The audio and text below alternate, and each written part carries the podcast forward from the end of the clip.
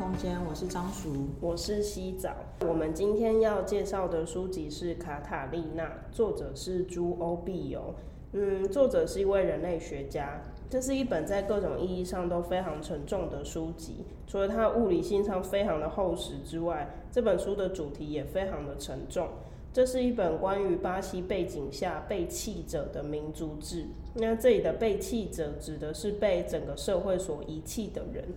那书名卡塔利娜这四个字呢，其实是一位女性的名字。所以综合上述所说，这本书其实主题就是在描写卡塔利娜这位女性，她在整个巴西的大背景之下，她是如何走向被遗弃的命运的。作者与卡塔利娜在一九九七年的三月，在一处疗养院相遇。这座疗养院的名字叫做 Vita，是拉丁文里面“生命”的意思。接下来，我们就会在后续的内容中称这座疗养院为“生命疗养院”。生命疗养院是在一九八七年时，在巴西最南部的州南大河州里的阿雷格里港市成立。这里收容了各种社会的底层弱势。成员大多是有毒瘾、残障、身心症状、精神疾患、酗酒或是艾滋等状态的人。作者也因为常年追踪巴西地区的艾滋防治工作，于是才因为各种机缘来来到这里。这里的院民大多是被家人啊、警察、医院等遗弃到这里的人。那我觉得大家一定会很好奇，为什么警察跟医院可以随便遗弃人到疗养院里面？这其实跟巴西的社会整体制度其实很有关系。那后续会补充这方面的呃资料。但是巴西整体的社会体制也造成这类型的很像遗弃式的疗养院，在巴西的数量其实非常的惊人。光这个地区，也就是文章中提到的阿雷格里港市，其实就有两百多间。这些院民们大多都没有身份证明。大家都不知道彼此的来历跟过往，然后他们也都跟他们原生家庭的家属失联，于是他们其实很难再回到家庭、就业体系跟医疗体系里面。这里的人整体都有着被整个社会所遗弃的状态。作者称这种状态叫做社会性的死亡，也就是他们的肉身还没有死亡，可是他们其实已经在这个社会上整个被抹除了。里面的院民们其实是采取一种互相照顾的模式，也就是可能状态比较好的就会去照顾可能瘫痪啊，或是已经精神状态失常的人。这里面没有太多的专业医疗的支持，而我们的主角卡塔利娜就是其中的一员。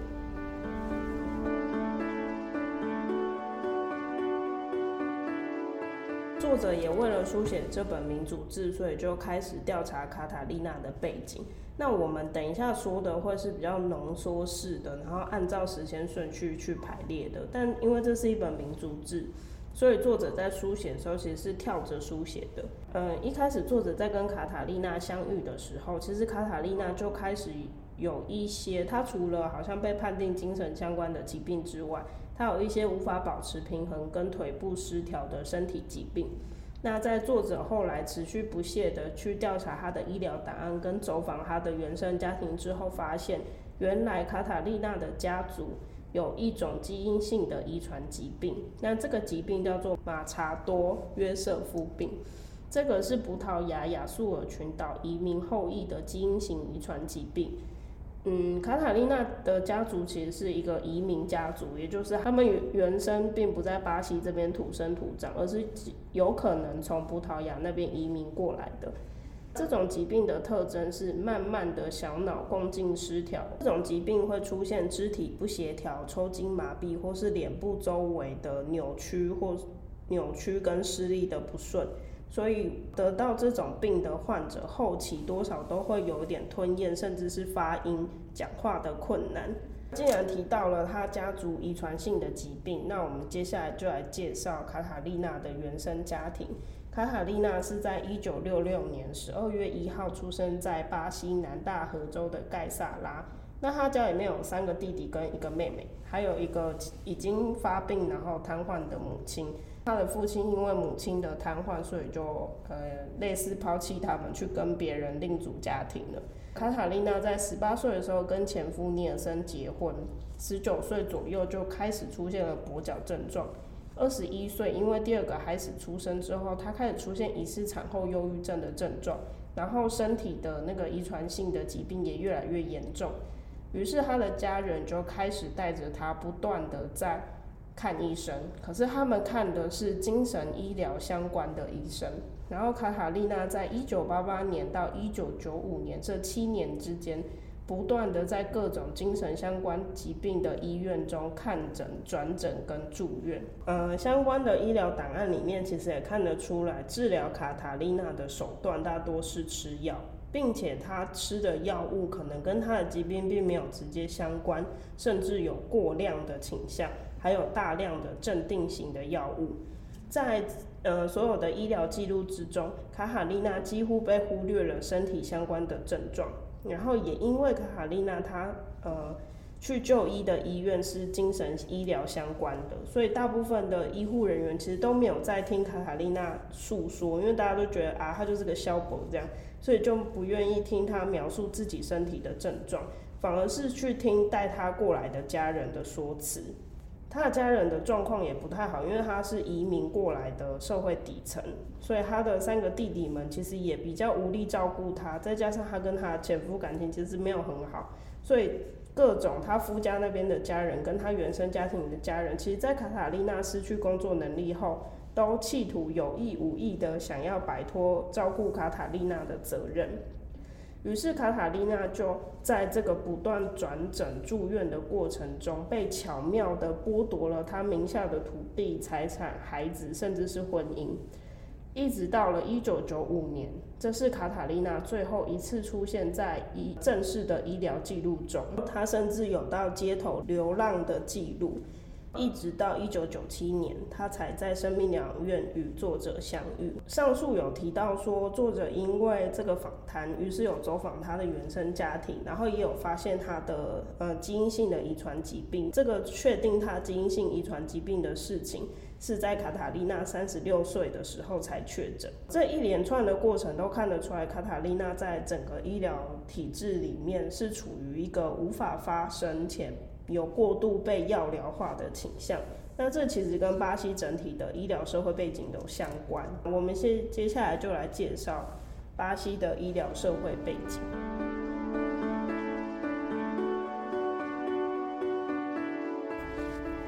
巴西在一九八八年颁布进步宪法，正式进入民主宪政体制。当时的社会氛围是追求西方民主进步思想。所以啊，在新自由主义风潮强调缩小政府干预的国家力道，并且强调自由市场的机制，将原本政府的部分职责转向社会的资本与私人经营。不过，巴西是在一八八八年才废除奴隶制度，晚了其他先进国家将近二十年的时间，这让巴西很晚才进入现代国家的行列。再加上原本脱离奴隶制奴隶身份的人，他们尽管脱离了，但手中没有资源，也没有土地，所以要翻身的机会其实是非常渺茫的。基础教育不普及，而且文盲的比例非常高，劳动制度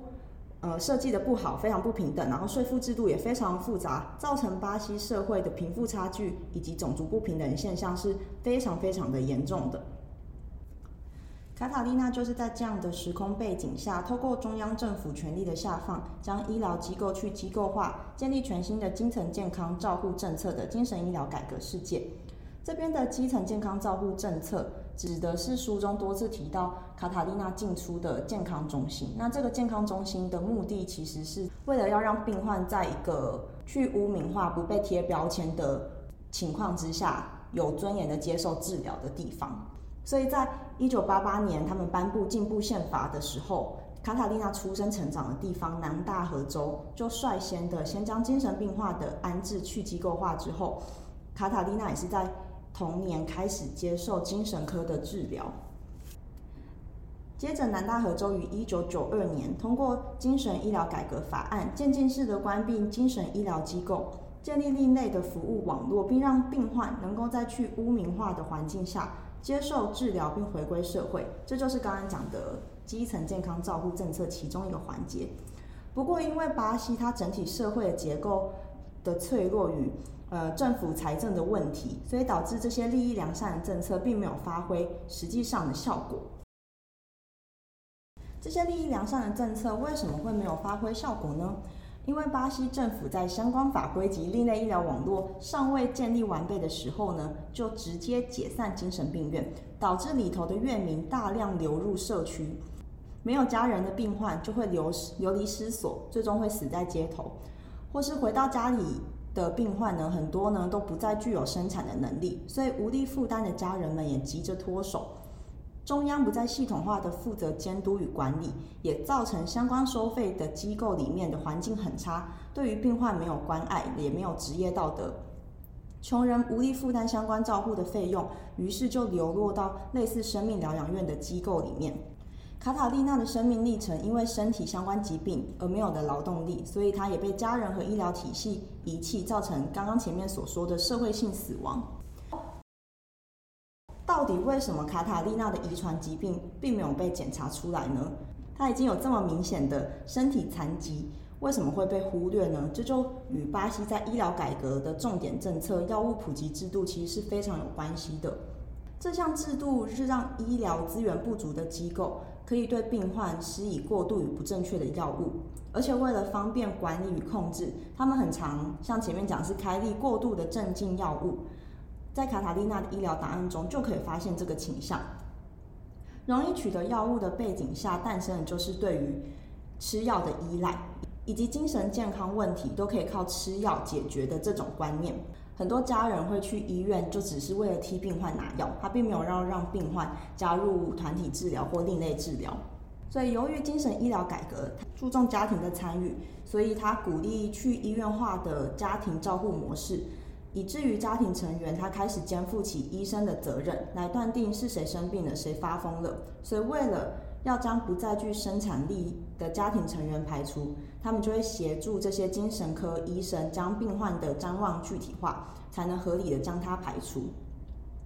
但为什么要排除？就是已经不再具生产力的家人，这，就跟。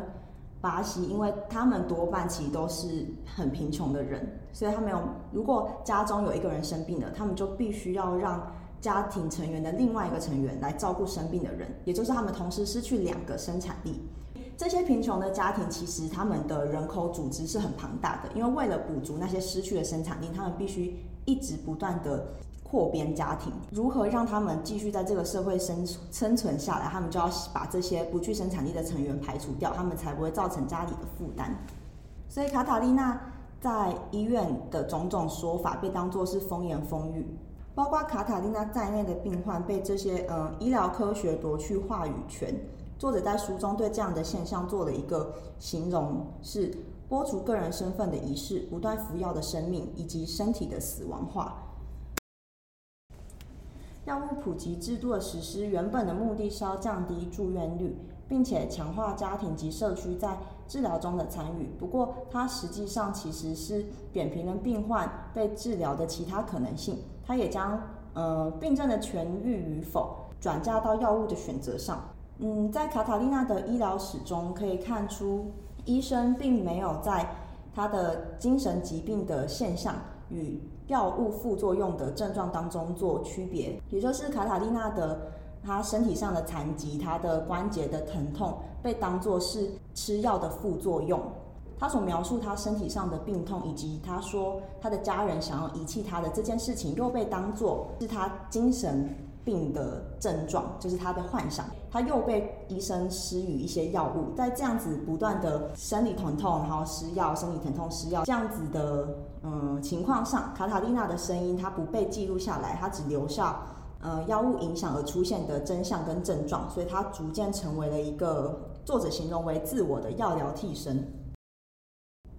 在卡塔利娜的身上看到这个体制下的病患缩影，他们看起来好像都有在吃药，好像都有被治疗，但实际上其实是没有，他们并没有被当作个体对待。医生其实是乘着当时的医疗风气，只要有病患来，就帮他冠上一个病名，并没有去看他的生命经验或是为什么会造成这样子的状况。他每一个病患都没有被当作个案来处理。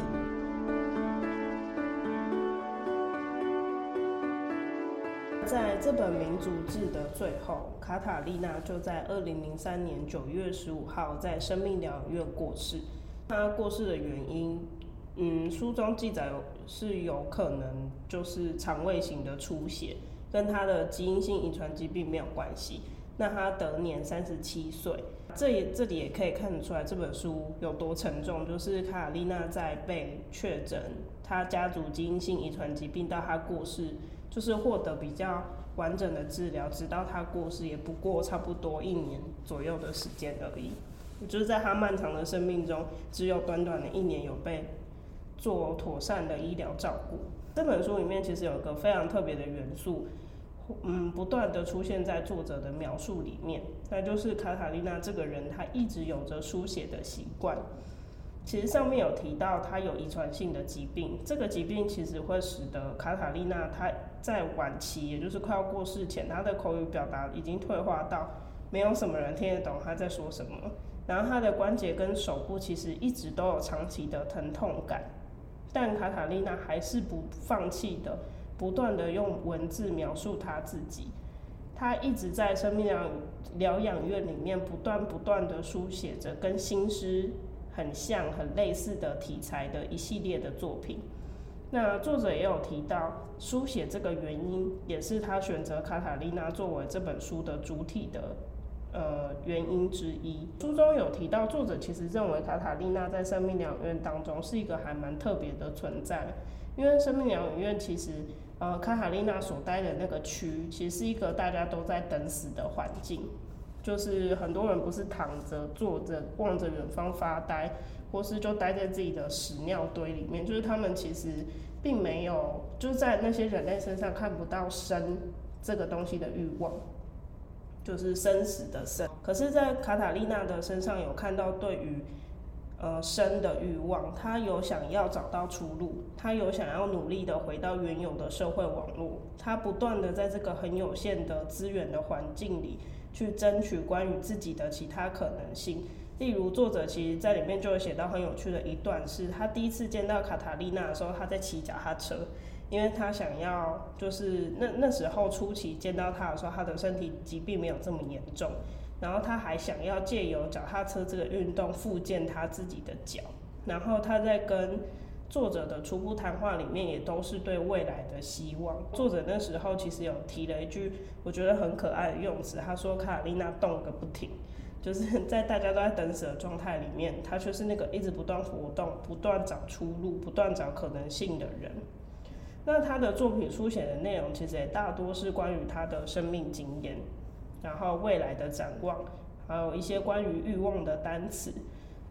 在这本书里面，我觉得书写就很像卡塔丽娜的一场抗争。她首先抗争的是她移民的阶级跟前人类的处境，因为依照她移民阶级，刚有提到巴西的文盲其实非常的多，所以卡塔丽娜的社会背景，其实再来讲，她有很有可能是个文盲。但她因为爸爸的教育，所以导致他导致就是因为爸爸的教育，所以让他拥有了书写的能力。这是一种阶级上面的抗争。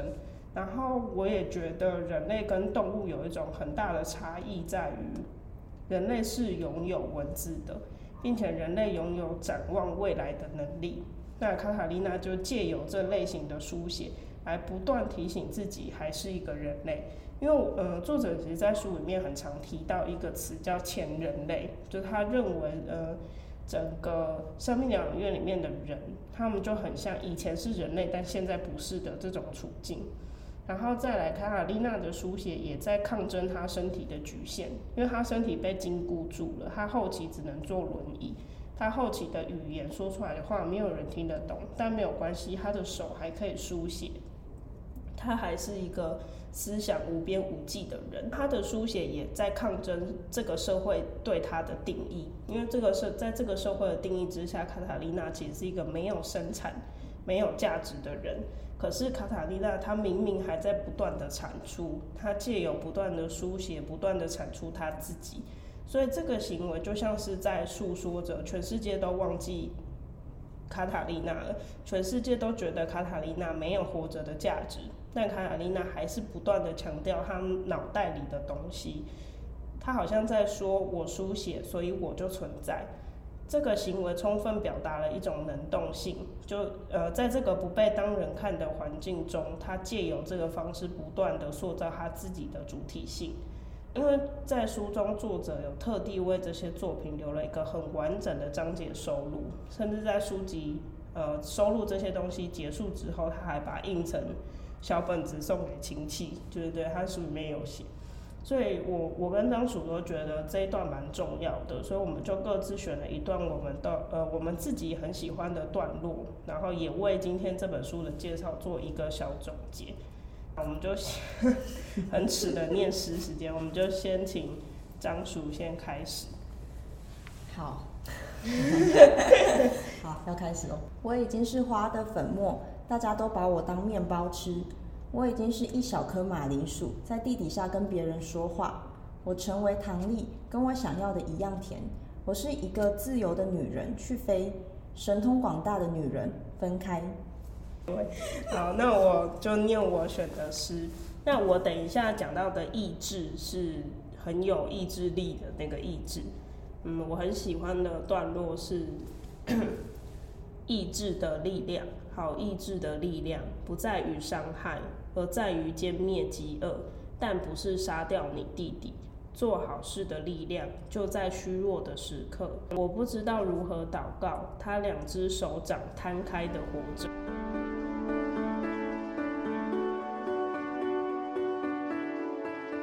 接下来就是最后一个环节，就是讲各自心得的时候了。我们先请张叔。这本书显示了整体社会制度的不平等与历史因素交织成的紧密网盖，使得底层的人口并没有翻身的机会。像卡塔丽娜这类生活在生命边缘、对，生活在社会边缘的人，拥有非常非常低的能见度。他任由生命疗养院这样的机构大量出现，显示社会集体的道德逐渐崩坏。一个人的生命可以被用产值来衡量，没有产值、没有价值的生命就可以被切割。这些其实都是我在平常生活中难以想象的事情。在看这本书的时候，我一直想起来之前看的朱迪·巴特勒的《非暴力的力量》，他在书中指出了一个叫做“生命的可悲痛性”。这个可悲痛性，顾名思义就是可悲痛性。在于认识到，所有人存在在这个世界上，其实都必须要依赖其他的人事物才能存活。每一个人都没有办法是一个独立的个体就可以存活下来。所以每一个人的生命，每一个生命的逝去都是非常值得悲痛的。这就是生命真正的平等。所以作者在讲到生命可悲痛性的时候，他我引用书这种话，他说：“嗯，但并不是所有生命都被赋予平等的价值。”有些人被伤害或被杀害的记录，往往不会被完整记录下来。每一天，我们都会发现，无论在封闭的国界，在地中海，或在贫穷、饥饿与健康问题充斥的国家，许多无名之人被置于死地而不顾的情况反复上演。所以在巴西的生命疗养院当中，就充斥了这些无数被遗弃的人们，然后无数陨落而不可悲痛的生命。所以这本书其实看的时候，就再次提醒我。的我遇到的每个人，其实都是无法被化约的。他的生活过得不好，并不是他自己不够努力，一定会有一些社会性的因素造成。所以，嗯、目前我能够做的就是每一次都提醒自己，不要去先入为主的与其他人相处。我这边的心得大概就是，其实我觉得我们都已经很习惯在这个资本社会，从小到大，我们都想要长成一个有用，然后赚很多钱，然后就是很有产值的人。但我们其实却很少去思考说这件事情正不正常，或是它有没有这么合理。当一个人可能因为疾病或是因为其他各种原因而成为一个毫无生产力的人的时候，他究竟还值不值得活着？因为我们这个社会都会讲人权，就是讲生而为人，你就有一些基本的权利。可是我们很明显的感受到，就像你刚才讲的，这个社会其实有一群人，他被这个社会默默的认定为其实不太值得活着的人。就例如卡塔尼娜，虽然他的亲戚、他的朋友们都没有。就是很直接告诉他说，我不想养你，然后你你对我没有价值。可是其实他们的所作所为，到整个社会体制的状态，其实都在告诉卡塔丽娜，她好像生命到最后唯一的出口就是等死。嗯，我觉得如果说这个社会有一群人，某个群体比别的群体更加靠近死亡的时候，这其实就是一种社会工业。嗯，那我们到底究竟要不要帮助他们，或是帮助他们到什么程度，才是让他们既可以自我负责，然后这个社会又可以一起处理这个共同造就的业？我觉得这是可以去思考的事情。我还有另外一个想法，是我们很相信命运是自己的决定构成的。嗯，然后这个社会，现代社会也在告诉我们，你你有很多选择，你应该是一个自由的人。可是其实卡塔丽娜的故事，亦或者是其他跟社会学有关的故事，其实都在告诉我们说，我们的个人意志在这个社会结构下其实是很微薄的。所以卡塔丽娜其实是我们的缩影，我们身上。我们也是卡塔丽娜的缩影，也就是我们的生命彼此都有一种共通性。例如，我是一个女性，我活在这个社会上，我身上就会有其他女性共同的故事。卡塔丽娜也是，她身为一个呃巴西的移民，那她身上就会有其他巴西移民的影子。所以，其实我们每个人的命运都是互相交织的，而且有非常强烈的社会共构的成分，就是共同结构出来的成分。我们对他人的社会处境多一些理解的时候，其实就是在对我们自己温柔，就是我们在对他人的生命处境温柔，就是在对我们自己的生命处境温柔。虽然我们刚刚都就是很浓缩的，就是把族很很大本的民族志，就是嗯简单的介绍了一下，但其实这本我觉得民族志很大的价值就在于。作者是一点一滴的跟故事里面的人活生生的相处，然后去找资料，然后去田野调查，所以还是很期待大家可以自己去翻这本书。虽然这本书的资讯量有点庞大跟混乱，就它的时间轴都不是照顺序的，嗯，但还是觉得大家可以买这本书，然后去去理解那个卡塔丽娜身上她所缩影的那个代表群体大命运的东西是什么。这样。嗯那今天就到这了。对，然后如果你没钱买书，也可以来工作室 翻书，因为我们也有书会放在这边。对，嗯，然后呃，我们的共同笔记一样会上传连呃在资讯栏的连接里面，然后大家也可以去编辑一下你们的想法，然后共同笔记的规则也都打在资讯栏上面，大家可以看一下。好，好，那今天就先到这边。好，拜拜，拜喽。